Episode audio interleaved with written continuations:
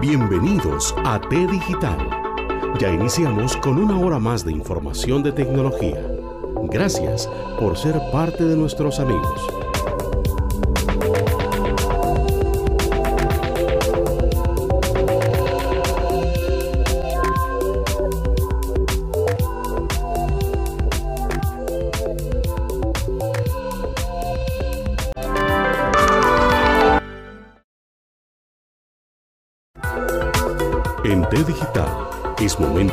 Con el tema de fondo.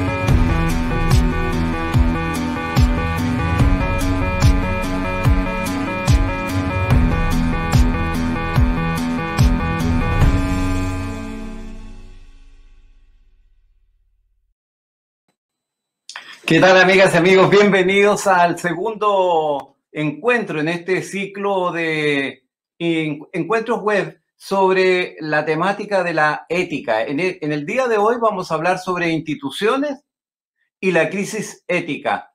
Y para ese efecto tenemos un, panel de invitados de distintos países de América Latina. Eh, Johnny Vargas, eh, director del Centro de Estudios eh, en Bolivia, eh, un hombre laico, comprometido con estas temáticas. Eh, Marta Ferrari, doctora, psiquiatra, que desde Uruguay nos apoyará con su pensamiento y sus ideas.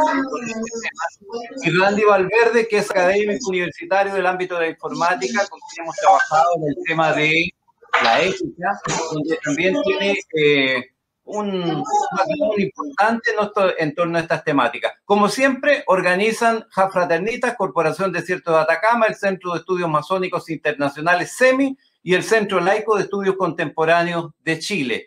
Eh, se transmite por Facebook Live y por YouTube y por las plataformas de Poder y Liderazgo y el periodista.cl. Mm, vamos a trabajar desde las 18 hasta las 19.30 horas. Vamos a hacer exposiciones de 15 minutos para Marta y para Randy, y luego vamos a conversar para que ustedes también hagan ver sus puntos de vista, hagan sus preguntas, en fin, es participativo, para eso deben usar las redes eh, y nuestro director está atento para transmitirle al equipo esas preguntas. Vamos entonces al, al tema central, instituciones y crisis ética, y dejo con ustedes primero dándole un gran abrazo fraternal a mi querida amiga Marta Ferrari, bienvenida a este encuentro de Hermandad y Fraternidad de América Latina. Muy bien, muchas gracias. Muchas gracias. Eh, vamos a comenzar diciendo que a partir de pensar y reflexionar, vemos que muchas preguntas se repiten a lo largo de la historia, desde Aristóteles hasta, tenemos un PowerPoint que no sé si Richard lo está pudiendo pasar. Lo voy a poner, no te preocupes, nomás. Porque va acorde con las imágenes, lo que voy diciendo. Desde Aristóteles hasta aquí, lo importante sigue siendo hacer el bien, hacer lo correcto, ser correcto, en un mundo en perpetuo cambio por los ciclos de la vida del planeta o de la humanidad misma, pues cada cambio de modelo se acompaña de una enorme crisis de la sociedad, de los sistemas, de los grupos tribales, las dinastías, los imperios y los gobiernos. En cada cambio habrá seres humanos como faros iluminando, adelantándose, siendo proactivos y aportando corrientes filosóficas que promueven. Y habrá también otros seres humanos cuya ambición, su codicia o sus miedos los hagan aferrarse al modelo que cae y tratar de destruir, negar o reprimir lo que proclaman son algunos de los condimentos que van fermentando ese enorme caldo de cultivo que precede la explosión de la violencia social, de reclamos económicos, de mejoras de sistemas sanitarios, de educación para todas y todos. Las preguntas vienen solas. ¿Para qué sirve la ética en este mundo? La ética sirve para la convivencia pacífica entre los seres humanos, promueve el comportamiento moral de forma que las personas puedan convivir en sociedad Esto permite la supervivencia de la especie humana, el bienestar y la buena convivencia. La ética apunta principalmente a dos puntos. Implica un estándar establecido, bien fundamentado, que permite separar el bien del mal y determina el comportamiento de los seres humanos en materia de deberes, derechos y obligaciones. Segundo, se refiere al estudio y desarrollo de valores éticos de un individuo, involucra la evolución de los principios morales propios que promueven la sana convivencia entre miembros de la sociedad a través de valores y sentimientos como búsqueda de la verdad, como justicia, como evitar el sufrimiento, como intentar ser cada día más felices. La dignidad humana está relacionada con los valores morales y con los derechos humanos y es precisamente el enunciado de que la vida humana es valiosa y como tal debe ser respetada. La protección de la vida es un requisito indispensable de todo sistema de convivencia. Nos preguntamos si hay dilemas éticos hoy. Los dilemas éticos no han cambiado por la pandemia, por el contrario, se han hecho más visibles en este contexto y a partir de las herramientas tecnológicas de comunicación y del mundo de Internet, estos ejemplos son conflictos de guerra, desigualdad, concentración de riqueza y el proporcional aumento de pobreza, como así también la crisis de legitimidad o representación de sistemas de gobernanza y de sus instituciones. Si hoy sobrevoláramos los continentes como el cóndor o el águila, eh, lo que ¿qué veríamos. Sin embargo, hoy lo haríamos con un dron y veríamos lo mismo. Una crisis global, institucional, política, educativa, económica y sanitaria, en todas sus formas. Cabe preguntarnos, ¿cuál es la importancia de la ética en las instituciones y en la sociedad? Es fundamental que se constituya en un instrumento de la democracia, tal vez uno de los mejores sistemas que garantice el respeto de los derechos humanos y el funcionamiento ético, transparente e inclusivo. Vemos que la crisis ética actual es la crisis de las instituciones, empezando por la política de Estado. Para entender el grado de deslegitimación que tiene actualmente las mismas, tomamos como referencia un informe del 2018 de la Comisión Económica de la ONU, CEPAL, en el que se muestra la percepción que tiene la ciudadanía de las instituciones públicas. Tres de cada cuatro ciudadanos de América Latina tiene poca o ninguna confianza en sus gobiernos y alrededor del 80% cree que la corrupción está extendida en las instituciones públicas. Estas cifras se estas cifras se han deteriorado desde los niveles del 55 y 67% en el 2010, respectivamente. La desconfianza ciudadana crece y está llevando a una desconexión entre la sociedad e instituciones públicas, poniendo así en riesgo la cohesión social y el contrato social. Esto ha quedado de manifiesto con el reciente surgimiento de fuentes masivas de movilización en varios países de América Latina reclamando cambios legislativos, económicos, por entender que sus instituciones públicas no están al servicio del pueblo, no son transparentes en su gestión ni cumplen con el rol para el cual han sido creadas. Han sido utilizadas para mantener y agravar la desigualdad socioeconómica y política, establecer privilegios de una clase dominante en contra del pueblo, situación que se hizo pasar esto a la pasividad, perdón, que se hizo pasar desde la pasividad al reclamo vigoroso de cambios en las normas y en las prácticas sociales para ampliar derechos y oportunidades. La verdad es la primera virtud de los sistemas de pensamiento, como la justicia lo es de las instituciones. Esto dice el filósofo John Rawls, Rawls norteamericano, como equidad, y dice que la justicia como equidad deriva de dos célebres principios, el principio de libertad y el principio de la diferencia. Los sistemas de pensamiento, la ciencia, el conocimiento, sin la verdad colapsan. Y las instituciones sin la justicia colapsan. Gustavo Pereira, filósofo de la Facultad de Humanidades de Uruguay. En diferentes países tenemos ejemplos desde violencias silenciosas a explosiones violentas agotados por esperar. El imperativo ético cuando alguien está en una posición de poder, eso debería ser intentar ser lo más justo posible. Seguramente eso implique meditar largamente entre la cabeza y el corazón, aquellos que deben resolverlo. Y en esta tarea habrá que aparecer los dilemas éticos.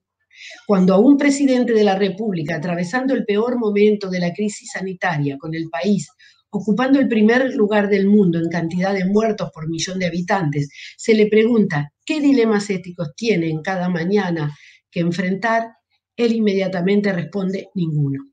Uno entiende la primera virtud que está faltando en las instituciones del Estado y el riesgo que estas instituciones puedan colapsar. Por tanto, son muchos los que descreen de los políticos que los representan y de los sistemas de democracia que se debilitan cada día más. Y surgen situaciones como la que hemos visto en distintos países de América Latina, con la consiguiente represión violenta del Estado. Cabe preguntarse, ¿dónde está la ética?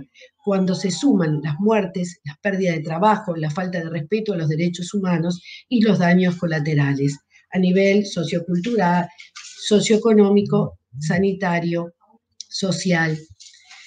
¿Cuál es el camino para recuperar la ética en las instituciones? Porque sin duda es imprescindible recuperarla para mejorar la democracia tan debilitada. Por eso se debe apostar a la formación cívica de los ciudadanos, desafío donde la educación tiene un rol importantísimo. Para explicar este concepto tomamos las ideas de la filósofa alemana Hannah Arendt, que siguiendo a Heidegger se pregunta en qué consiste pensar y entiende que la educación es la base, el principal problema político actual. En cambio, la educación no está enseñando a pensar, tampoco está enseñando a vivir en paz de una manera constructiva. No está formando seres humanos, sino repitiendo formatos y contenidos que a veces ni siquiera sirven para la vida laboral. En general, la educación tampoco está debidamente jerarquizada como actividad principal de una sociedad que quiere progresar en valores. Heredamos una cultura occidental, sobre todo judeo-cristiana, en oposición y detrimento a una cultura de todos los saberes de los pueblos originarios de todos los continentes. Y la pregunta es, ¿dónde está tu pertenencia, tu territorio? ¿Dónde tu planeta? ¿Qué nos aportan entonces, pensemos, los pueblos originarios? Un estado del buen vivir, donde las decisiones eran en círculos. Aprendían a circular opiniones con diferencias o coincidencias en una matriz de trabajo colectivo, del respeto de los elementos y del bien común por encima de lo personal. ¿Cómo orientar el buen vivir? ¿Qué principios practican para lograr acuerdos de convivencia en que forman, se integran el amor a todos los elementos que hacen posible la vida? Nada está separado, todo converge, todo se relaciona y esto debería ser un principio básico en la educación nuestra. Y cuando falta el elemento esencial, comienza la sequía, falta el agua, falta la vida, falta el amor en cualquiera de sus formas, entonces se detienen observan, buscan, sin culpar, porque es un colectivo que aprende a corregir y a reordenar, porque todo está en movimiento y todo cambia. Lo que nos sorprende es que lo aprendieron sin ir a ninguna universidad. ¿Cómo se enseña? Se enseña desde pequeños a observar, a ser cada vez más libres y más creativos, a construir, a moverse y a esperar el tiempo de la cosecha. Sin embargo,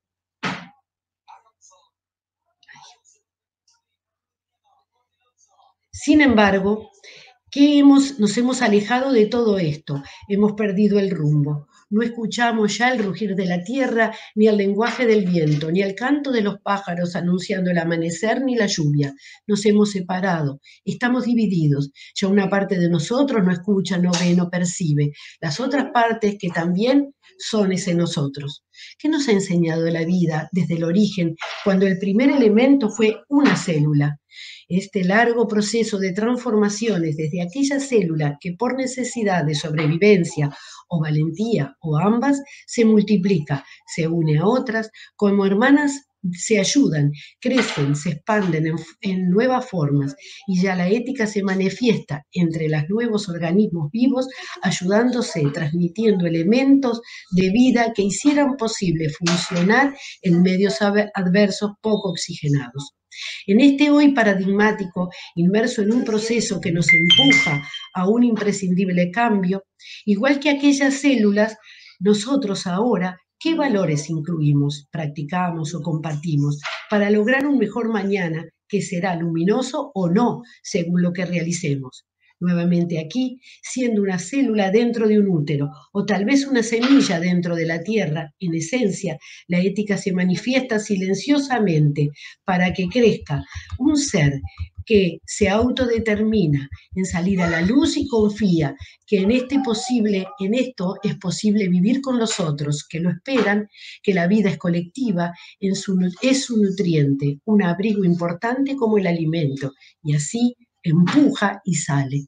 Un largo camino de nuestra historia muestra errores, falta de ética y sin embargo hemos crecido para ser conscientes de la realidad en crisis que nos ahoga pero todo lo que sabemos no alcanza.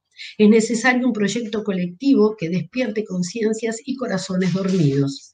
No alcanza pensar, me salvo de esta. Es necesario un giro en nosotros, salvarnos juntos. Un movimiento sísmico está en marcha. Ya no es terremoto ni tsunami, es un urgente llamado a ser, dar, estar presente y hacer. Y la pregunta es cómo además de nuestro cuerpo que nos enseñan los sistemas en red, han crecido la tecnología y ha tomado la forma analógica del cerebro, del cerebro y sus redes comunicacionales. No existe una célula en nuestro sabio sistema que no se comunique y colabore como una más con las otras, como lo hacen las hormigas. Esta analogía nos muestra lo perdido que hemos estado en un caos de ausencia de valores, donde el ego está por encima y la producción es lo importante. La ética ha entrado en crisis, en un estado light, superfluo. Finalmente, solo, no solo de pan vivirá el ser humano. Algo más nos llama a dar un cambio, pero no podemos solos, nos necesitamos. Aquí nos planteamos, ¿qué nos puede aportar la masonería entonces? Desde sus principios y valores a la construcción de ciudadanía y una conciencia ciudadana capaz de reflexionar para encontrar una salida a estas emergencias y urgencias.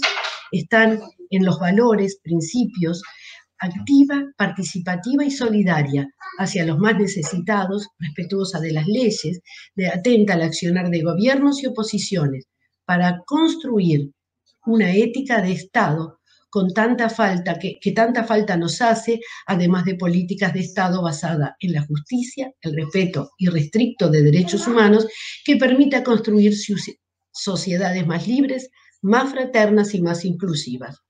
¿De qué nutrirnos sino de valores que alienten a una nueva educación? Crecer en conciencia, en espiritualidad, como forma de creencias libres, en solidaridad, en oposición a la caridad, en la fuerza colectiva y del consenso en las decisiones. en comunicar ideas, sueños que nos ayuden a construir, aprendiendo de todo el pasado, rectificando, transformando, sin represión ni castigos, donde la riqueza ayude a crecer y no más dividir para reinar. Hemos de sumar todas las variables que somos. Este tsunami está en marcha. El tremor de la tierra, su cansancio, la intoxicación, el plástico que comemos, que comen las especies y nosotros. La vida late y puja por recuperar memoria y la ética está implícita en el reordenar las prioridades con un método que nos... Estamos que nos incluya en esa sencillez que transmite el amor entre la calma profunda en los mares y la fortaleza que nos brindan los cerros y cordilleras. Solo siendo parte viva en movimiento, podremos ser un faro de luz rumbo a un nuevo amanecer que sea más luminoso y esperanzador. Ha sido nuestra palabra. Muchas gracias, Martina. Muchas gracias. Me corrí un minuto. Entonces, eh, entre dilemas éticos y desafíos de política, democracia, pero fundamentalmente desafíos en torno a los principios y valores que constituyen la ética contemporánea. Bueno, corresponde su turno a un académico joven, eh, un hombre que además tiene formación en la informática, eh, Randy Valverde, desde Costa Rica, eh, tiene uso de la palabra. ¿Cuántos minutos fueron? Tu micrófono, Randy, por favor, tu micrófono. Gracias, ahora sí. Buenas tardes a todos, qué bueno tenerlos por acá. Espero que, estén viendo lo que estoy compartiendo. Vamos a ver. Ahora sí. Eh, cuando hablamos de instituciones y crisis éticas, particularmente en nuestro país, Costa Rica, hemos vivido una semana convulsa y nos pone a reflexionar qué nos está pasando como sociedad. Y es que ahora la información viaja.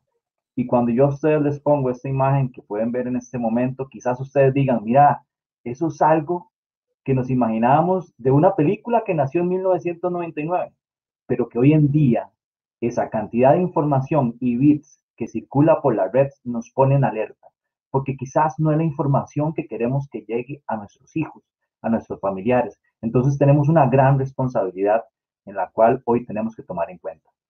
Antes de iniciar y continuar con el tema que me toca a mí, quiero que por favor participemos, que ustedes interactúen conmigo. Vamos a ir a la siguiente eh, dirección www.menti.com y van a digitar ese código que les estoy compartiendo, 2575269. ¿Qué vamos a hacer? Cuando ustedes escuchan esta frase, instituciones y crisis ética, ustedes me van a compartir tres palabras tres palabras que a ustedes se les viene a la mente para después nosotros poder ver qué era lo que estábamos pensando. Entonces, nuevamente, www.menti.com y ponen ese código 2575269. Entonces, esas primeras tres palabras que ustedes piensan cuando escuchan instituciones y crisis ética, las van a anotar ahí. Continúo y gracias. Eh, crisis en las instituciones, claro, hay una gran crisis y, ahí se lo mencionaba, eh, particularmente en Costa Rica, esta semana se dio algo sobre un escándalo de corrupción, pero Costa Rica no es la única. En América Latina no somos el único país, quizás sí tenemos mayores casos, pero tenemos mucho que trabajar.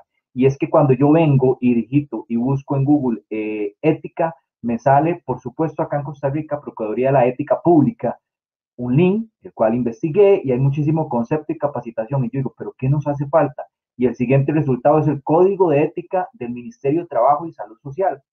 Pero después vemos que tenemos un eh, resultado adicional, pero ya de años más atrás, 2011, 2017. Entonces nos damos cuenta que quizás nos hace falta trabajar más y aplaudo estas iniciativas que estamos teniendo el día de hoy para hablar de ética, para poder entre todos nosotros construir y abrir los ojos ante la sociedad que tenemos que trabajar en esto que nos hace falta.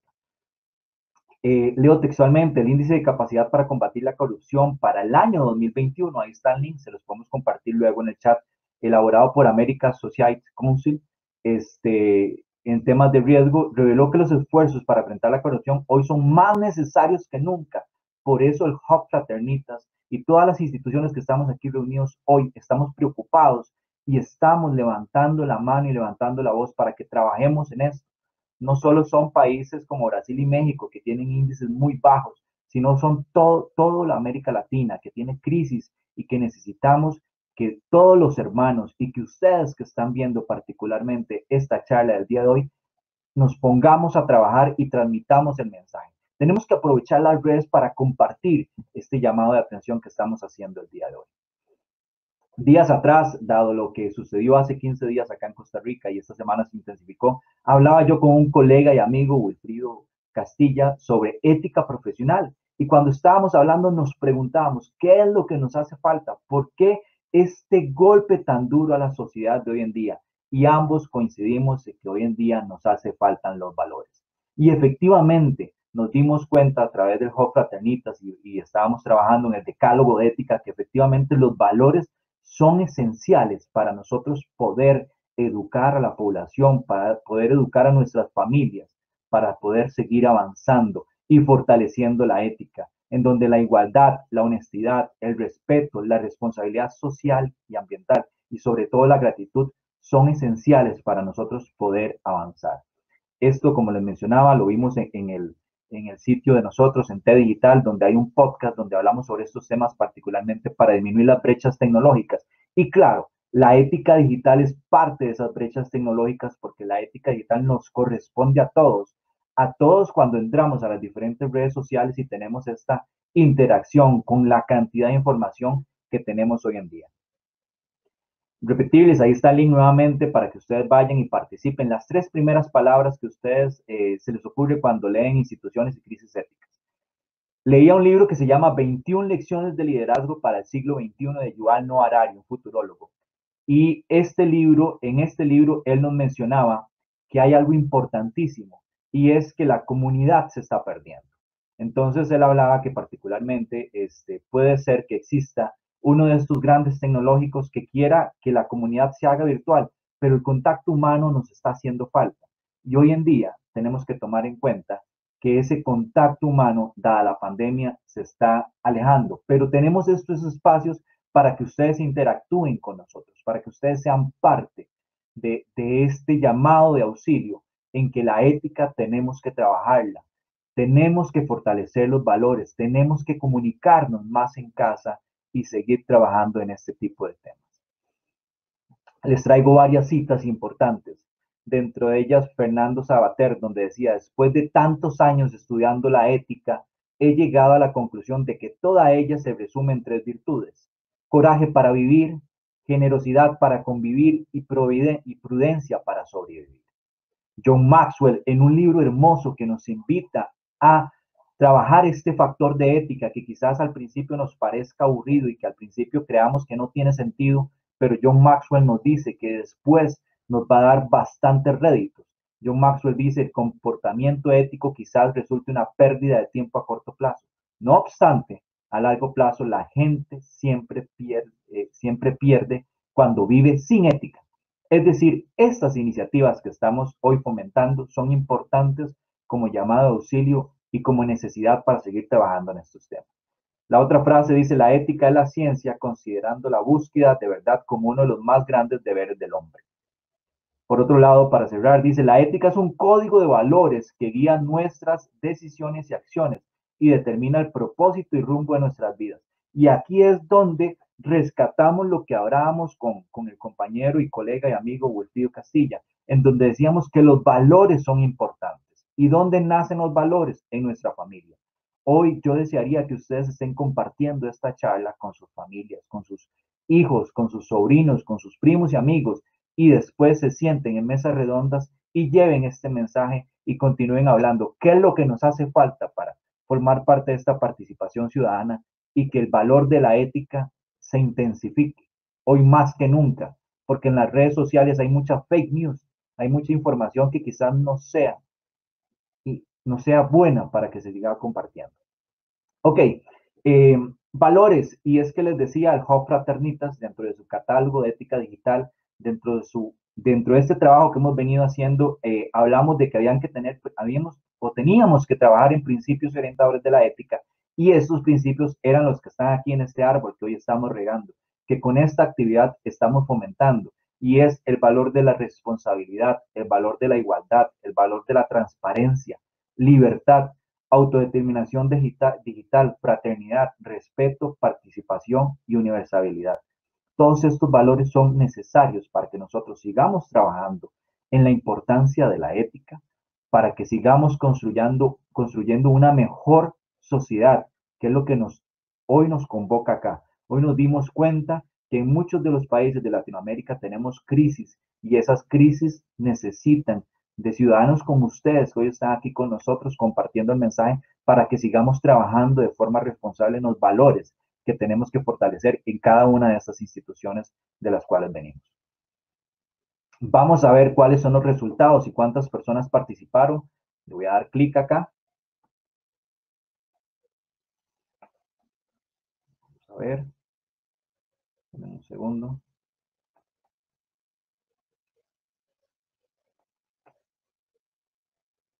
Está cargando, espero que lo puedan ver.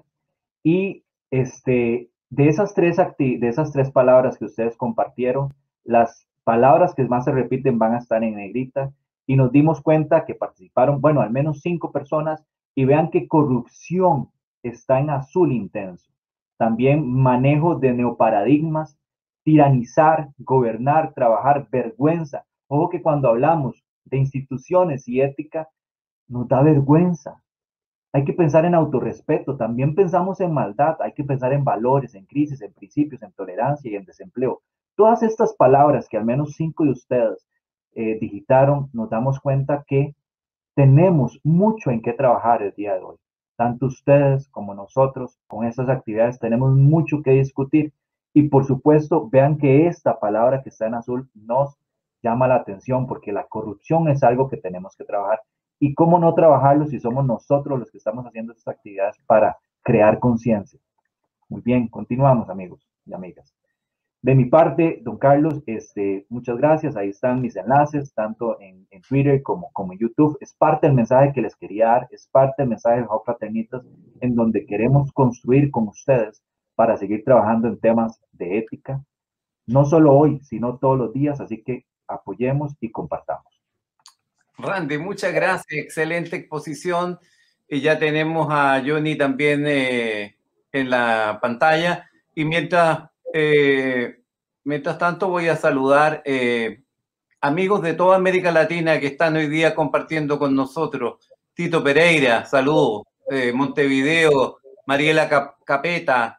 en Guatemala, Mario Santizo. En Bolivia, Jorge Badani.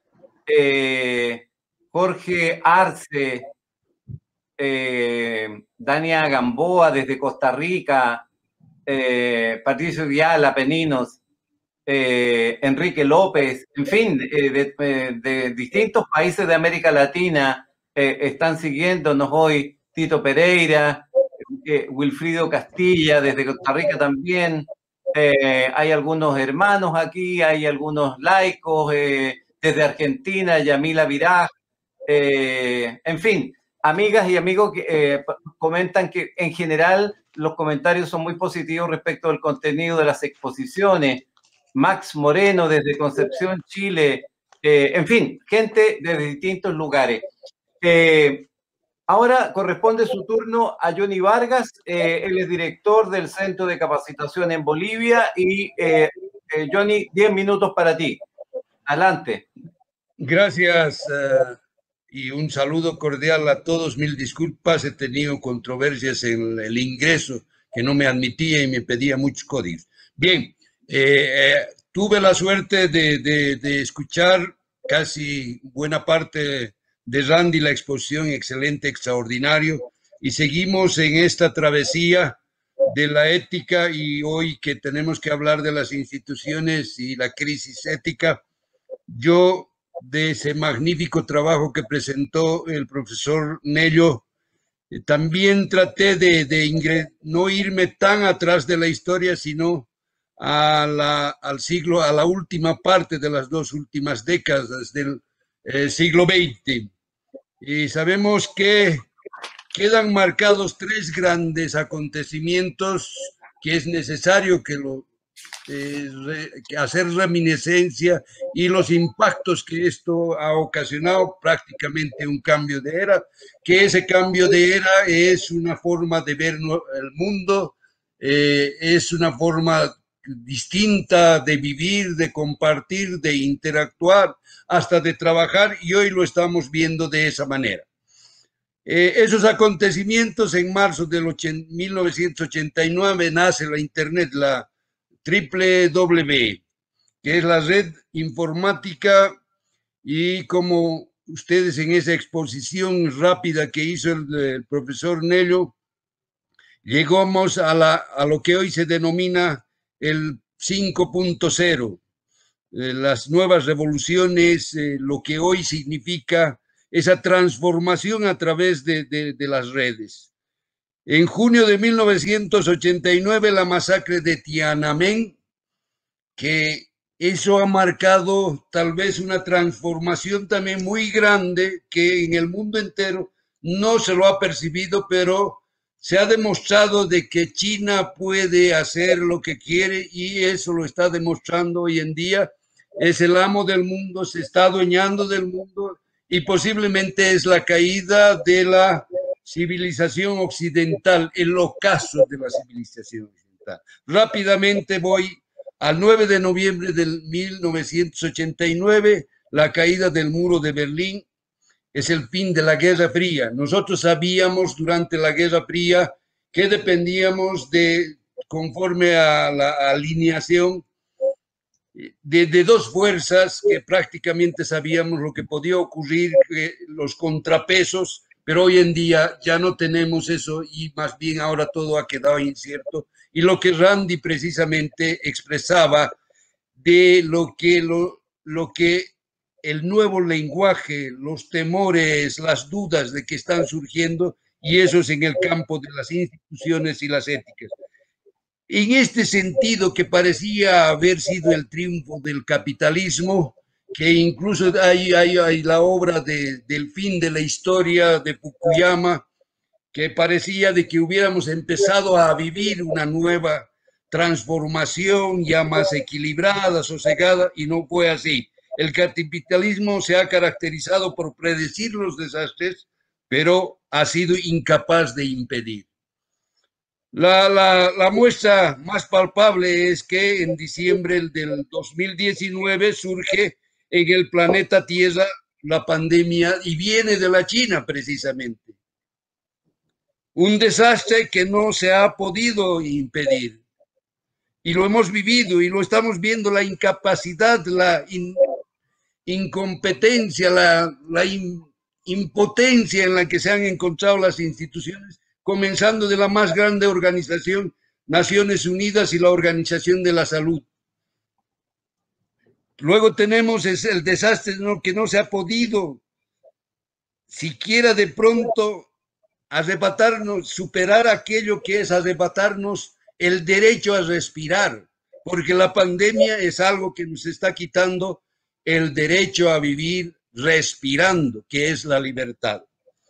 Hoy el planeta, en pleno siglo XXI, que ya han transcurrido dos décadas, el mundo tiene otra fisonomía. Y esa fisonomía lo estaba mostrando Randy precisamente, donde las instituciones nacionales, regionales, internacionales, unilaterales, multilaterales, están atrofiadas eso es lo que debemos también resaltar, entumecidas, perdidas en su propio laberinto institucional, sin poder resolver los múltiples complejos problemas que se generan por los actos, las más y las de las veces irresponsables de la propia humanidad, cada vez con mayor atrofia mental, desplazándose en la opacidad que insistentemente Carlos Cantero nos recuerda.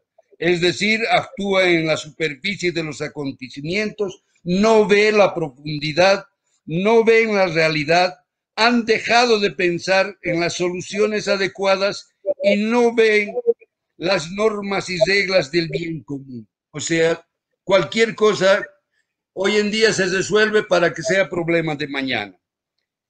y simplemente se han vuelto en factores burocráticos y administrativos.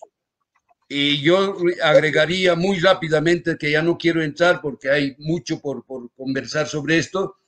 De repente también se han vuelto simplemente en fuentes de trabajo, puestos de trabajo. Aquí también tiene que ver lo ético, desde la solidaridad, es decir, vivir de una manera consciente. Esto es la manera de entender y ver el mundo y de estar en el mundo y de saber que el solo sufrimiento de la otra persona debe ser una motivación para cada persona o individuo de hacer lo necesario para que no sufra. Y esto es lo que realmente buscamos, de esto es lo que se trata. Lo asombroso es tener que ver todavía ahora en esta situación de crisis a instituciones privadas con, una, con un despliegue inusitado desde el producirse en los desastres como la que estamos viviendo la pandemia del coronavirus, es decir, del sufrimiento humano. Hacen una oportunidad de ganancia. Esto sí es inmoral, no tiene perdón. Es una lacra contra la que se debe combatir. Como si esto fuera poco, en lo ético, la crisis es mayor. Existe una total pérdida de los valores humanos.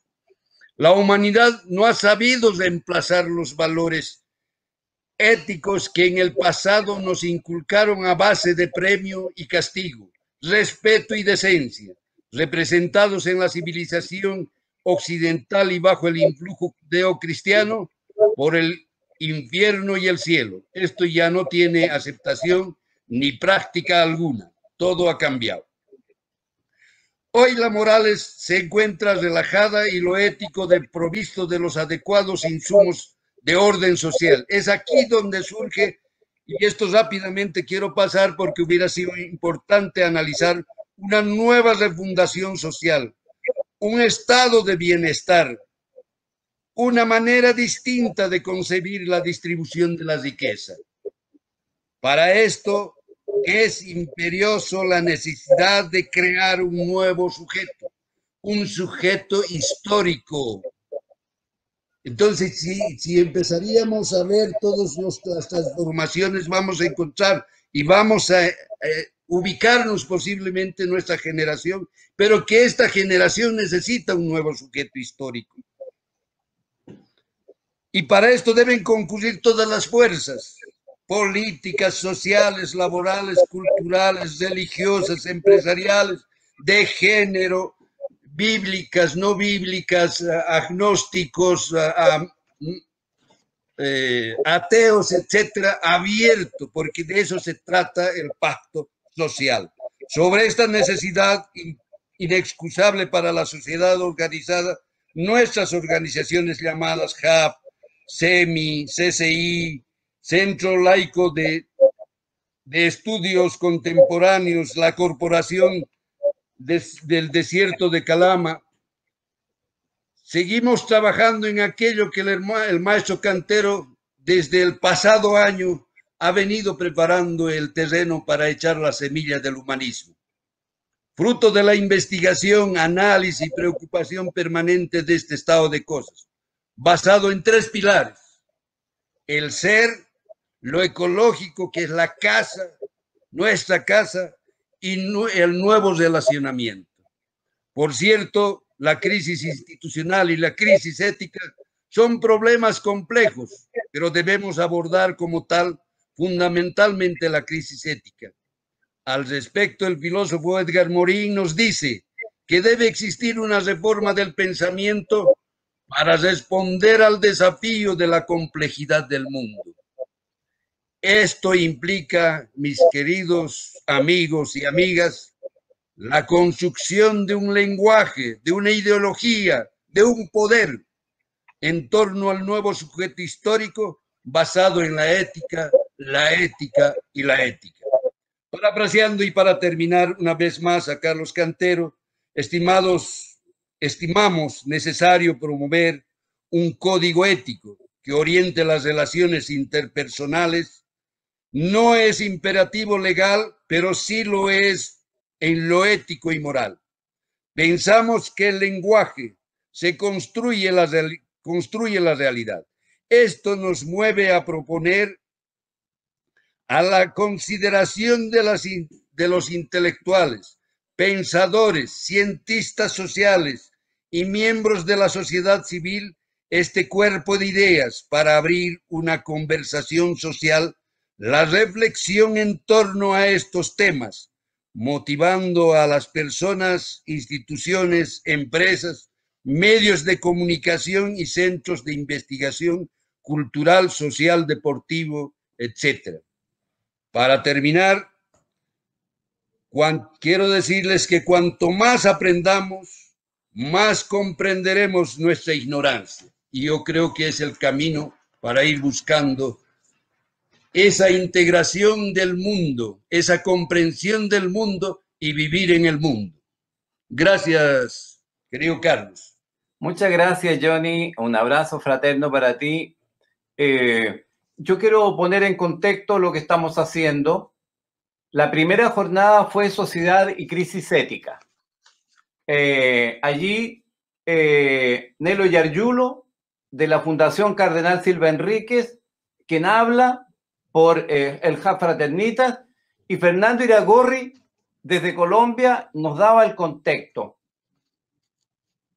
Sociedad y crisis ética. Y una mirada múltiple.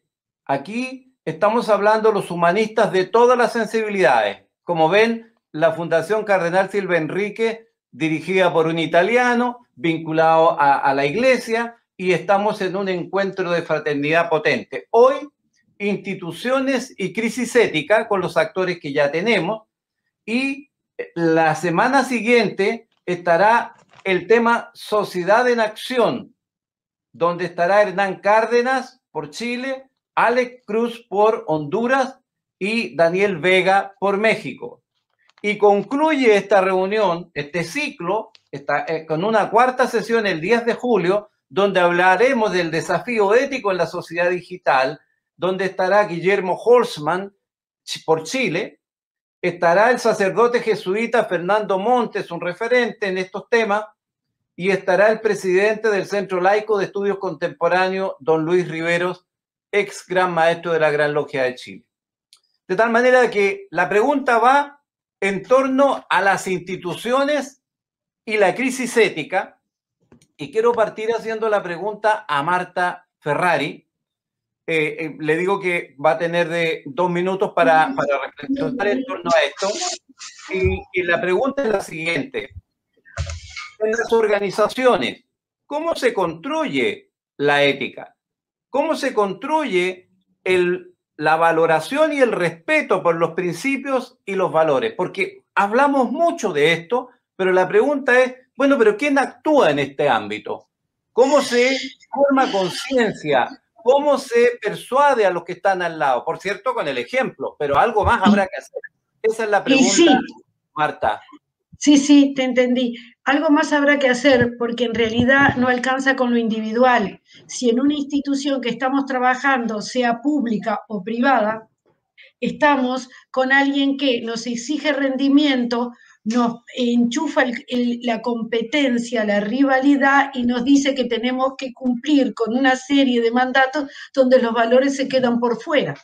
Entonces, si no se juntan las dos cosas, que es un programa de trabajo que, en el cual nosotros creemos que es la integración de lo colectivo, incluido con los valores que se aportan, está destinado a fenecer nuestras buenas ideas quedan en, esto, en las buenas ideas que, de las cuales hablamos. Entonces, se necesita un sistema que es posible. Uno puede tener una clínica donde practica aquello en lo que cree, o una institución de educación donde a los chicos no les da nota, los enseña por el valor que tienen las cosas y ellos crecen entendiendo esto. No necesitas ir a Harvard para hablar de tu inteligencia y tu formación. Puede venir alguien bien preparado a tu país y se lo prodiga a los demás. Y lo vimos en alguien muy preparado como Naranjo, que un día se fue al desierto y volvió a darlo de otra manera. Y era psiquiatra con un camino, ustedes saben, en tantas instituciones prestigiosas, universitaria. Quiere decir que eso no alcanza, no es suficiente. No alcanza con un plano mental bien preparado si no hay un corazón que se abre y una espiritualidad que fluye. Entonces, tengo que contar a mis empleados, compañeros de trabajo, un plano de equilibrio donde qué proyecto buscamos juntos para tener otro logro, otro logro. Estoy muy de acuerdo con el este, hermano eh, Johnny que dice cómo estamos, porque Edgar Morin con sus noventa y pico se instaló en México para decir, ya está vieja la Europa, hay gente joven en América, gente joven de cabeza, no gente joven solo de edad. Y en este sentido... Me gustaría complementarte la pregunta, dado que tú lo mencionaste. Tú mencionaste a Ana Arendt. Eh, me gustaría que lo que estás diciendo lo vincularas con lo que fue la esencia de su pensamiento. ¿Cuánto tiene que ver la banalidad? ¿Cuánto tiene que ver la banalidad en la degradación de los principios y valores? Claro, porque en realidad, si todo es un modelo cliché en el que se etiqueta y repite frases dichas y hechas que quedan preciosas, ¿eh? Pero no haces aquello que dices, en realidad muestras que no tienes consistencia adentro. Y Ana se dedicó, Ana, se dedicó a ponerle el ojo a la educación, pero una educación distinta, por eso le fue tan difícil la vida, porque sostenía otro tipo de camino. Y, ahí yo complemento, eso, eh, eh, para pasar a, la pregunta, Randy, complemento tu mención cuando eh, hablas de Naranjo, estás hablando de Claudio Naranjo, colega tuyo, psiquiatra, también médico, que lo que hizo en el fondo fue mostrar un nivel de conciencia mucho más integrado, mucho más social y salir de la formalidad de la educación para educar en el amor. Eh, eh, en un sentido muy profundo, ¿verdad? Sí, y romper con las estructuras de las palabras. No te hablo en un idioma de códigos donde yo te alejo porque mira que yo soy la sana y tú sos el que yo voy a tratar, sino yo me acerco a ti para acompañarte e incluso, como dicen los pueblos originarios, ponerme en tu lugar y desde ese lugar entender lo que te pasa. Bueno, le rendimos homenaje a nuestro hermano, a nuestro eh, gurú. Eh, amigo, fue amigo mío. Eh, yo fui muy amigo de Claudio ah. y, le rindo homenaje público. Eh, Randy, vamos a hablar desde esto mismo, desde la perspectiva tuya, mucho más cerca de los millennials, mucho más cerca del ámbito académico, mucho más cerca de esta juventud que tiene otros parámetros de anclaje. La pregunta que te hago es, la misma, pero en un lenguaje distinto. ¿Cómo viralizamos? ¿Cómo contagiamos la memética de la ética en, un, en una sociedad digital? Eh, somos, debemos ser pasivos, debemos ser activos, debemos trabajar en nodos, debemos trabajar en redes. Haznos una reflexión respecto de cómo viralizar valores, porque la divina providencia no prodiga valores, hay que gestionarlo. ¿Cómo lo gestionamos? Tenemos que insistir, tenemos que insistir particularmente en el mensaje y para eso son las redes sociales. Recordemos o, visualicemos la figurita donde hay una gota que cae constantemente en una piedra, que va haciendo hueco y que llega incluso después de mucho tiempo a romperla. Nosotros tenemos y es el momento adecuado para insistir y apoyarnos en las redes, pero de forma responsable, con mensajes cortos y puntuales, en donde les vamos a decir cuáles son los valores que necesitamos, dónde debemos insistir, pero sobre todo que transmitan estos valores en casa. Es decir, esto no es solo para que lo lea el papá y lo lea la mamá y lo lean los adolescentes, sino que se lleven el mensaje. Es nuestra responsabilidad hoy en día de hacer mensajes atractivos y que ellos se contagien, ¿verdad? No vender ilusiones, no, hay que vender una realidad. Una realidad. Tenemos un país sumido en crisis, tenemos una crisis política. Entonces, ¿por qué no fortalecemos las bases educativas en donde desde la familia enseñamos a nuestros hijos a leer de forma responsable para que cuando vayamos a elegir no elijamos a través de apariencias, sino que elijamos a través del conocimiento. Entonces ahí tenemos responsabilidad y tenemos respeto por un deber que tenemos con respecto al voto. Entonces, ¿Qué vamos a hacer a través de las redes? tratar de transmitir mensajes cortos y precisos para que todas las personas que nos sigan en Facebook, en YouTube, en TikTok, en Instagram, entiendan el mensaje y lo puedan compartir.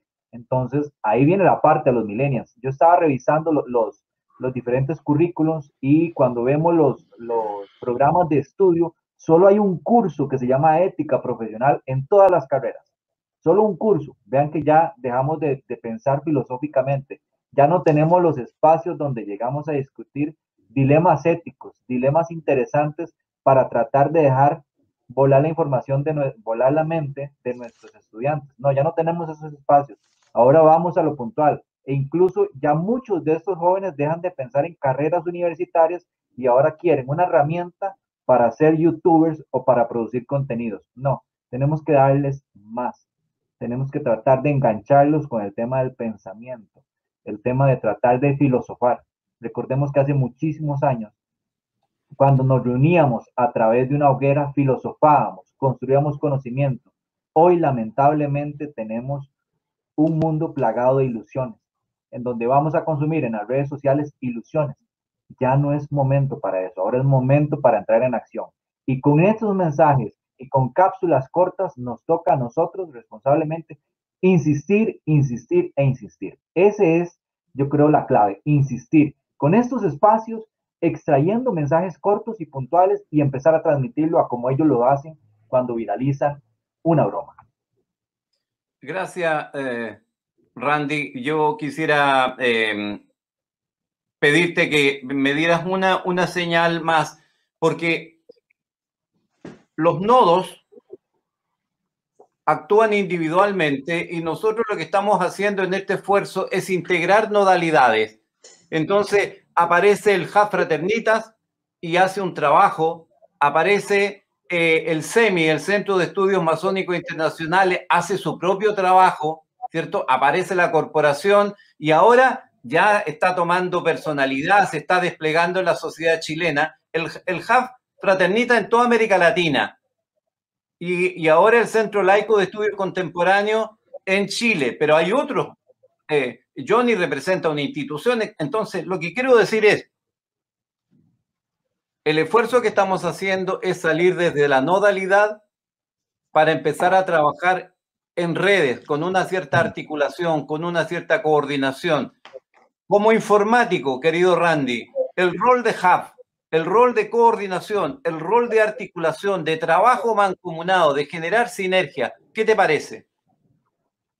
Es lo que ocupamos. Ahora vienen los trabajos en equipo y los foros. Es decir, ahora necesitamos representantes, Carlos y amigos, para que trabajemos en las diferentes instituciones. Yo tengo la dicha que, por ejemplo, la universidad donde yo doy clases me apoya y esto lo retransmite, lo comparto con mis estudiantes.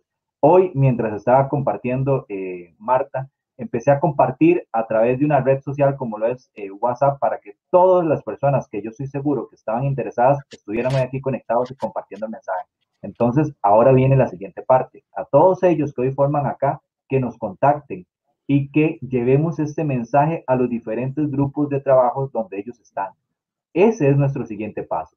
Ya no solo en el Hub Fraternitas, ya no solo en, en los diferentes círculos donde nosotros nos desarrollamos, sino ahora vamos al siguiente paso y es traslapar esta charla a las universidades, a las escuelas, a las instituciones para que sigamos creando ética a raíz de valores, fortaleciendo los valores.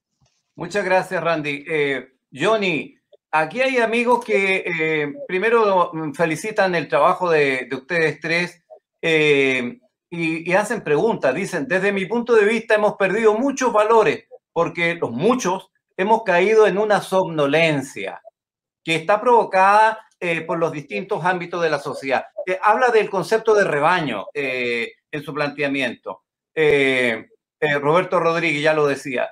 Luego, hay mm, otros comentarios. Orlando dice, y además a esto, Orlando Inostroza, de Chile, dice que además emerge la sociedad digital con toda su fuerza y, lleva todos los ámbitos del quehacer humano a esa relacionalidad digital.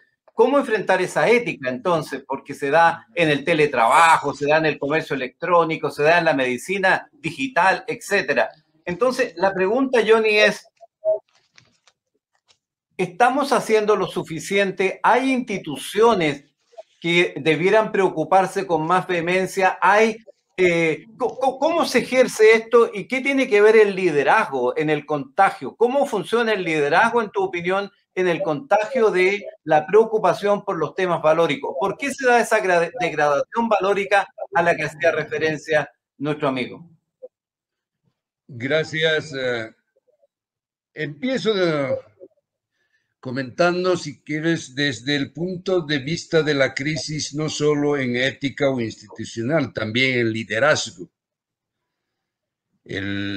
ahí parte tal vez que la sociedad, o sea, la gente calificada, la gente eh, que entiende toda la problemática es la que menos participa la que menos orienta, y es una de las pruebas estas que nosotros estamos realizando. Ya llevamos casi un año, casi toda la pandemia que venimos trabajando, y vemos lo que cuesta, lo que, lo, que eh, se requiere constancia, se requiere eh, perseverancia en todos estos aspectos, y lo que decía la doctora Ferrari, yo creo que la parte de la... Hay que generar una necesidad en, las personas, en el colectivo. No solamente es de, de, los líderes, sino que también nosotros debemos hacer que lo que decía y hacen referencia a ustedes al, psiquiatra o al doctor que más ha sido un investigador, eh, Claudio Naranjo. Para él, el problema radica en el, desmontar el patriarcado y él verla como una de las soluciones precisamente eliminar todo aquella, aquel montaje del patriarcado y aquí sí complemento también con otro científico, biólogo, que es también chileno, Humberto Maturana. Humberto Maturana nos habla del nicho ecológico. Y si nuestros líderes, pero líderes que, inspiren, líderes que sean parte del, del trabajo, y ese nicho ecológico quiere decir que en este momento ya no podemos seguir hablando de una moral del siglo XX Ahora tenemos que hablar de una moral, de un nuevo relacionamiento, de una ética distinta. Pero eso es con un constructo. Y para mí el bien está construido cuando entendemos qué es lo, el mal. Y en este momento, ¿qué es lo que nos está afectando? ¿Qué es lo que está degradando a las sociedades? Y ahí tenemos el constructo precisamente para buscar el bien social. Y Claudio Naranjo, de una manera eh, profesional en el campo de la biología, hablaba que si ese nicho no está preparado, difícilmente vamos a hacer, y ahí existe el tema de la sobrepoblación, que es otro tema que hay que analizarlo, que también, claro, y sobre todo con la espiritualidad, lo que llamaba amoroso. Hay que dejar que aparezca, pero no hacer que nosotros ahí debajo somos amorosos, pero con para nosotros somos amorosos, pero en la otredad solo somos observadores. Y creo que ese es el cambio de liderazgo que debemos hacer. Muchas gracias. Eh, Martita, se ha repetido la idea de que somos, incluso se ha traído la presencia de otro grande que también nos ha dejado, a quien también rendimos un homenaje hace algunos meses solamente, eh, el maestro Humberto Maturana, gran amigo también. La esencia de ese pensamiento es que los seres vivos somos seres replicativos, que tenemos poiesis, ¿verdad? Y que nos autorreplicamos, nos autorreplicamos, nos autosustentamos. Y el propio Humberto Maturana decía, el problema a veces es precisamente ese, el, lo autopoyético, y que no permite ir adecuándonos a la deriva que tiene la sociedad. Entonces la pregunta que te hago es, Desde ese punto de vista de seres replicativos, ¿qué opinión tienes tú respecto del rol del liderazgo, por ejemplo? Del rol de los referentes, los referentes que tenemos. Eh, yo veo la televisión llena de referentes que son disfuncionales con los valores éticos. O sea, prima siempre eh, un elemento bastante cuestionable. Eh, sin ir más lejos, una invitación a todas las amigas y amigos que nos están siguiendo, entre paréntesis, nos siguen desde Canadá hasta Tierra del Fuego. Maravillosa la fraternidad latinoamericana unida en este minuto. Así que maravilloso, maravilloso. ¿Cómo replicamos en la lógica de ese liderazgo, en la lógica de esos referentes y en la lógica de esos héroes que deben ser los que inspiren a las nuevas generaciones? Porque los valores no surgen del aire, hay que construirlos, hay que gestionarlos, hay que administrarlos, como tú misma la decías. ¿Cuál es tu reflexión? El, audio, el audio, el audio. Perdón. Este, mira, desde la psiconeuroinmuno, este, que es una maestría que para mí fue un cambio, me, me enseñó a contactar con los sistemas nuestros, lo que pasa en nuestro cuerpo, y nuestro cuerpo es plástico, se adapta, cambia. Esa, esa eh, que tiene al principio la célula originaria, no es lo que pasa hoy que se adapta para defenderse frente al estrés, a las pérdidas, a las crisis, sino nadie sobrevive. Unir esa conexión de sistemas que se intercomunican nos muestra qué sistema está trabajando mal o bajo y, en cuál tenemos que reforzar. Eso hacemos una analogía con lo que nos están haciendo los que nos venden luces de colores que son poco consistentes y que duran poco, porque la verdad a largo plazo dura y esos valores permanecen. Sin embargo, hay gente que impacta en los movimientos muy rápidos pero no es consistente porque su coherencia no lo acompaña, porque tiene un doble discurso o porque tiene una doble moral, porque lo que dice con lo que hace no coincide. Eh, para mí la fuente de, sabiduría está en el cuerpo y el cuerpo ha enseñado a esta eh, tecnología, a este movimiento digital del cual habla Randy, porque manda rápidamente a la velocidad de la luz informaciones cortas y rápidas, donde avisa, hay alerta, esto es riesgoso, esto hay que cambiarlo de lugar, hay que comportarse de otra manera. Yo creo que tenemos que encontrar la comunicación sistémica frente al deterioro de los valores. Eso es lo que a mí me parece. Y nosotros tenemos que aprender a discernir cuando algo no coincide, no podemos seguir ese camino. Tenemos que ir a buscar algo más de esencia, un eje que mantengan los valores. Y yo he aprendido que aquellos seres que traen valores en los que uno puede creer, tienen un perfil bajo, no se hace cartel, no tienen luces de colores y no seducen. El mecanismo de la manipulación no lo usan. Déjame hacerte una pregunta adicional, atendida además tu profesión de médico y psiquiatra.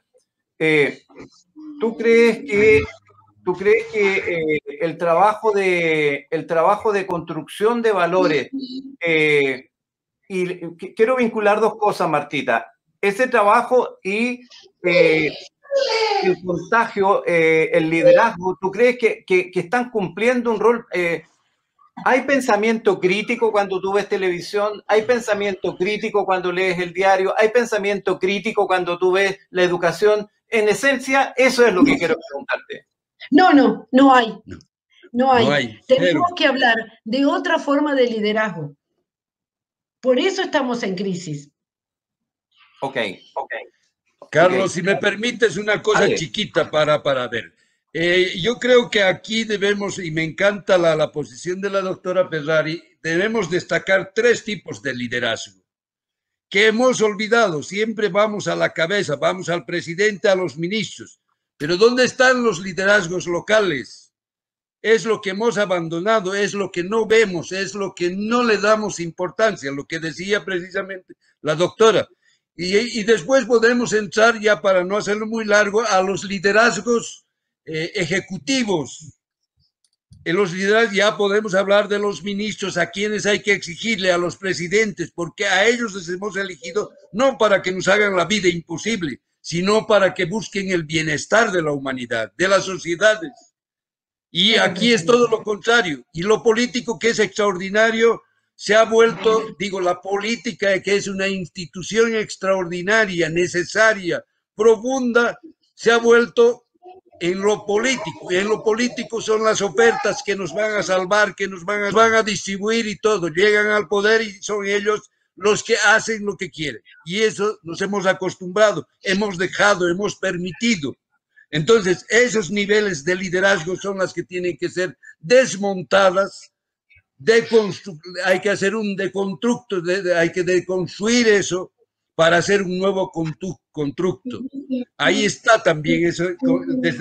Y finalmente el, liderazgo de aquellos que construyen comunidades, comunicaciones, comunidades, las redes, lo que Randy precisamente estaba planteando. Ese liderazgo también hoy en día tiene que estar presente.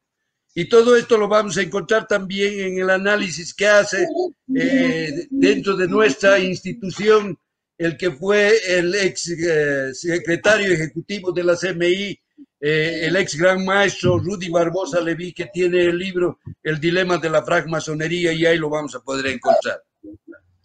Gracias. Gracias. Carlos, perdón. Quisiera apoyar, cuando hablamos de pensamiento crítico, y, y ahí hay un detalle importante, ¿por qué no hay pensamiento crítico? Por esto, porque ya no nos gusta pensar, Ahora todo se lo preguntamos incluso a Siri y a las inteligencias artificiales. Entonces, cuando tenemos que resolver una duda, utilizamos la tecnología. Y ya nos da pereza discutir, nos da pereza asumir roles e ir un poquito más allá. Entonces, la tecnología no es lo malo, ¿ok? Partamos de ahí. La tecnología es una herramienta, pero el pensamiento crítico es lo que nos hace falta para continuar trabajando. Eh, Randy, eh, eh, insisto en, esa misma línea para pedirte una reflexión un poco más larga. tú lo acabas de decir maravillosamente bien. No culpemos las tecnologías. Las tecnologías son herramientas. Cuando alguien dispara una bala y mata a alguien, nadie le echa la culpa al revólver. El culpable es el que aprieta el gatillo, el que toma la decisión de disparar. Entonces, la pregunta va al hueso, Randy. ¿Tú crees que eh, estamos realmente teniendo, al, al, haber ausencia de pensamiento crítico, estamos teniendo referencias éticas y valóricas?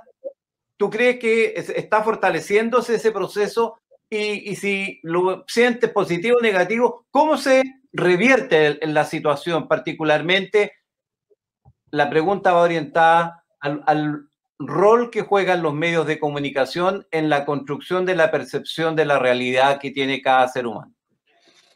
Claro, tenemos una tarea muy grande y es trabajar en educación del uso adecuado de la tecnología. Es decir, el concepto de chupeta electrónica tenemos que desecharlo. Yo no estoy diciendo que no se le dé un teléfono a un niño, sino que se le dé forma responsable y se le dé acompañamiento Recordemos que hace muchos años se hablaba de que el televisor era malo porque se dejaban a los niños enfrente del televisor y listo. No, ese no es el error. El error, desde mi punto de vista, es cuando se deja al individuo sin el acompañamiento. Entonces hay que crear espacios en donde nosotros podamos capacitar a padres, a profesores y a todas las personas para que usen de forma responsable la tecnología. A la pregunta que me hacías, vivimos en una, o, el tema del, del consumismo hoy en día está cada vez más inmerso. ¿Por qué? Porque ya ahora no solo eh, tenemos los televisores con mensaje, eh, o la televisión que tenía mensaje subliminal, sino que ahora tenemos las inteligencias artificiales que trabajan a beneficio de los grandes tecnológicos para que puedan analizar el perfil de las personas. ¿Pero por qué? Porque utilizamos las redes simplemente para dar clic o dar me gusta a temas en donde yo me entretengo. ¿Por qué no utilizamos las redes para construir pensamiento? Para buscar espacios en donde se comparta pensamiento. Eso no se está dando. ¿Por qué? Porque incluso hoy en día los medios de comunicación se apoyan en ellos por impulso. No se da un, un uso adecuado y un uso responsable de las redes sociales. Es decir, sale una nota y veamos de que hay muchos espacios periodísticos que ni siquiera ya van y consultan a la fuente, sino que disparan. ¿Por qué? Porque hoy vivimos en la era de la inmediatez. Las redes sociales y la tecnología y el estar conectados nos permite hoy tener la información a la mano, tan solo con un clic. En redes sociales como en Twitter, todo el mundo comparte. Lo que pasa es que ya, como no nos gusta leer, entonces no validamos. Y ahí es donde viene el tema, el tema que lo hemos discutido muchas veces, Carlos, que es el tema de las redes, de las, no de las redes sociales, sino del fake news. El fake news hoy es lo que es, o las noticias falsas, porque a la gente no le gusta ir a leer, le gusta el, sensacionalismo y comparte por títulos, no ve el contenido. Entonces, ¿qué tenemos que hacer? Consumir de forma responsable las tecnologías. Bien lo decías, el Internet no es el problema, las tecnologías no son el problema, como tampoco el cuchillo lleno de sangre es el problema. No, el cuchillo lleno de sangre lo puede utilizar un carnicero, ¿verdad? no necesariamente se comete para algo malo. La herramienta no es el problema, sino la forma responsable de cómo debemos abordar el uso de dicha herramienta. Eh, Martita, una pregunta que sigue de esto, por favor, esta continuidad que me parece tan ilustrativa. Quiero que esto lo amarres con los siguientes conceptos. Hablamos mucho de información, pero tú sabes muy bien que hay una categorización de información sabiduría, conocimiento, información, dato. Y por cierto, el pensamiento crítico está cada vez más lejos de, de ese dato. Se requiere más procesamiento. Entonces, ¿por qué no nos reflexionas un poco en esta lógica de, del rol que juegan los principios y los valores éticos en la orientación, en la sabiduría, en el conocimiento, en la información o en el dato? ¿Qué te provoca esta idea? Bueno, eh, lo que a mí me lleva a pensar primero es que los niños tienen que comenzar a jugar donde los valores que les ponemos, les vamos a enseñar, tienen que ver con datos que están en el juego. Lo lúdico es una fuente de enseñanza participativa, porque si nosotros arrancamos con un aparato al que estoy muy de acuerdo con todo lo que dice Randy, pero si yo lo tengo enchufado, les voy a estar dando un aislamiento donde su placer está en el vínculo con un aparato donde me veo a mí o veo un juego. Eh, no digo que no enseñe ese juego, pero digo que donde más la riqueza se encuentra es en la participación interactiva de los niños, donde se ven los rasgos de su personalidad y donde modulamos los valores y donde enseñamos a pensar y donde hacemos poner lo que duele, lo que no duele, porque evitar el sufrimiento, por ejemplo, no es negarlo, es enseñar a no daño, decidido a no descargar violencia. ¿Por qué un niño le pega a otro? Por ejemplo, que lo hemos visto, en su casa le pegan. La forma de enseñar es el golpe, es el destrate. ¿Dónde va a llevar lo que aprende en casa? Con los niños que juegan. ¿Dónde podemos modificar conductas y enseñar a pensar con datos? Para mí la educación es la base del despertar y la, semejanza es en lo que un niño entiende más rápidamente. Las semejanzas, las analogías, los juegos, los intercambios. El juego de la rayuela, que no sé si se llama en todos los países así, empieza en la tierra y va siguiendo, saltando, saltando hasta el cielo. Y a veces se cae y se levanta, pero persiste en llegar de la tierra al cielo. Entonces, esas pequeñas cosas nos van educando y yo lo vi al recuperar memorias y buscar en los pueblos originarios sus costumbres, sus formas y tratar de entender que me había pasado estudiando, este, poniendo conocimiento en mi cabeza y en forma tan sencilla me daban vuelta. Pero seguían razonando, igual que mis, los monjes tibetanos, la discusión analítica a través de un intercambio, en un pienso, y no importa que te equivoques, pero pensá, ¿qué opinión es la tuya? ¿Cómo lo pensás? ¿Cómo lo pones? Y ahora, ¿cómo lo haces? ¿Lo harías de la misma forma que te diste cuenta? Entonces, esa, esa, ese ciclo en movimiento nos va a llevar a un cambio porque me di cuenta que no sirve como venía. Gracias. Lo tengo que hacer. Y es, perdona que te agregue una cosita.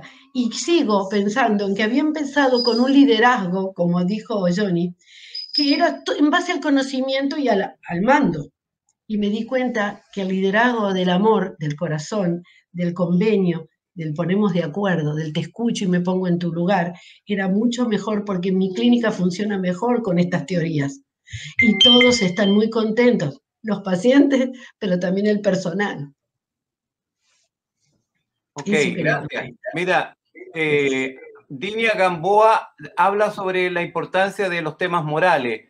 Roberto Rodríguez también enfatiza en aquella idea. Jorge Hernán Caroca Larena, creo que hay aspectos de la moral o de lo moral que son estáticos y que no evolucionan adecuadamente al tiempo. En fin, eh, luego hay Liliana Espinosa dice usemos la tecnología para hacer desarrollo humano. Ella trae un concepto que me parece que estado ausente y que es maravilloso.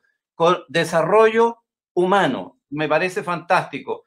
Jorge Arce dice, mire qué interesante, confundimos muchas veces las noticias como si fuera información o como si fuera conocimiento, que no tiene nada que ver una cosa con la otra. Ahora quiero hacerle una pregunta a Johnny. Eh, que ya va siendo el final, nos quedan solo unos minutos, eh, le quiero hacer la siguiente pregunta.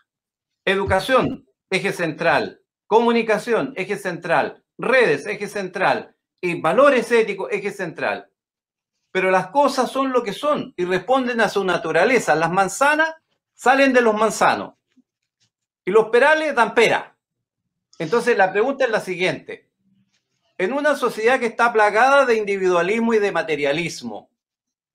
¿A quién le pedimos que haga algo, Johnny? ¿A la divina providencia? ¿A quién? ¿A, Gaia, a la naturaleza, a la Pachamama? O, ¿O habrá que asumir alguna responsabilidad, algún rol, alguna institución, algunas instituciones, particularmente las que se declaran éticas y filosóficas? Porque, ¿qué observo yo? Observo muchas veces que miramos la paja en el ojo ajeno. El político dijo tal cosa, hizo tal otra, el empresario abusó aquí. Eh, bien, está claro, la paja en el ojo ajeno. ¿Cuándo nos vamos a mirar la viga en el ojo propio? Bien, yo creo que eso se trata de desarrollar conciencia, crear conciencia. Es algo que también la conciencia la manejamos superficialmente, muy, muy relativizada, pero no la profundizamos porque la conciencia aquí va con los deberes que a mí me ha gustado mucho, pero el, deber, pero eh, es a partir del cumplimiento de las normas de la ley. Y Kant lo establece prácticamente en la ética de Kant como la santa y la venerada el saber cumplir, el saber acatar, el saber respetar. Y en este sentido, la naturaleza no es algo que debemos destruir, hacer lo que queramos a nuestro antojo y sabor, respetar a la naturaleza. La doctora decía, por ejemplo, de, de las comunidades, de las comunidades indígenas, ellos tienen principios y valores mucho más fuertes y la viven, la sustentan, la defienden y son orgullosos de todos. Y nosotros en, lo citadino, en lo cultural, pero ¿de qué nos jactamos? ¿Qué llevamos? Y seguimos destruyendo el medio ambiente. Eh, el término ecología quiere decir casa, nuestra casa pero sin embargo ni la cuidamos ni nos interesa. Y creo que ahí está la educación de volver tal vez al, al cosmocentrismo, abandonar directamente ese egocentrismo que tú mismo lo has planteado y entrar que somos parte de ese todo, de ese universo, somos parte y debemos defender, cuidar y hacer todo lo posible porque se entienda, por convivir con, y aquí también el ente, el ente y el ser. Pero coexisten, comparten. Hay que cerrar, Johnny. Gracias. Eh, Gracias a ti, querido. Eh, Jorge Badani resume lo que hay que decir al final. Dice, gracias a los expositores. Hoy aprendimos y compartimos sobre los problemas de nuestra sociedad actual. Felicitaciones y muchas gracias. Hernán Cárdenas, si estimamos que los animales se adaptan al medio ambiente para sobrevivir, el hombre intenta siempre cambiar ese medio ambiente para dominar. Y habla entonces de un aspecto ético. Me parece fantástico también como reflexión final. Yo eh, quería darle, eh, pero nos pilló la hora, estamos a dos minutos de cerrar. Eh, una palabra, un mensaje, Martita, al despedirte. Una. Sin audio, está sin audio. Que el amor no genere puentes en estas diferencias que existen aún. Johnny, tu despedida. Pensar en el otro. No somos solo nosotros. Randy. La familia. La familia es lo esencial. Trabajemos en familia para poder proyectarnos a la sociedad.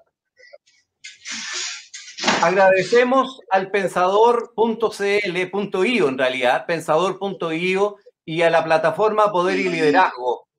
Eh, realmente hacen un portentoso esfuerzo para que nosotros hayamos podido tener este encuentro que une a América Latina en la reflexión y el pensamiento, en el abrazo fraterno en torno a los valores del humanismo. Eh, Dimitri Dávila dice al final, hay que rescatar el respeto, favorecer a la infancia, impulsar el concepto de dignidad. Y hay muchos más que están poniendo. Está también muy contenta. A todos, sigamos abrazándonos eh, cada sábado a las 18 horas. El próximo sábado tendremos otro encuentro maravilloso. Gracias. Abrazo fraterno. A ti, gracias, doctora. Gracias, gracias. Randy. Gracias, Carlos, doctora. Carlos Cantero, por la oportunidad. Gracias. Un abrazo, hasta luego. Gracias, Randy, también. Gracias, Chao. Johnny. Gracias, Richard. Adiós.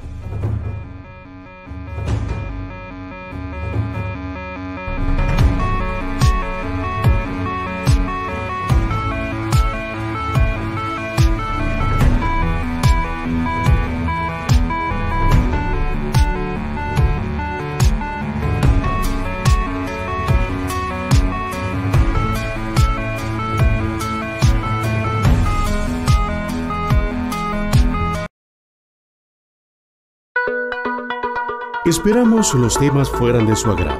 Les deseamos una semana con mucha salud, fuerza y unión con sus seres queridos.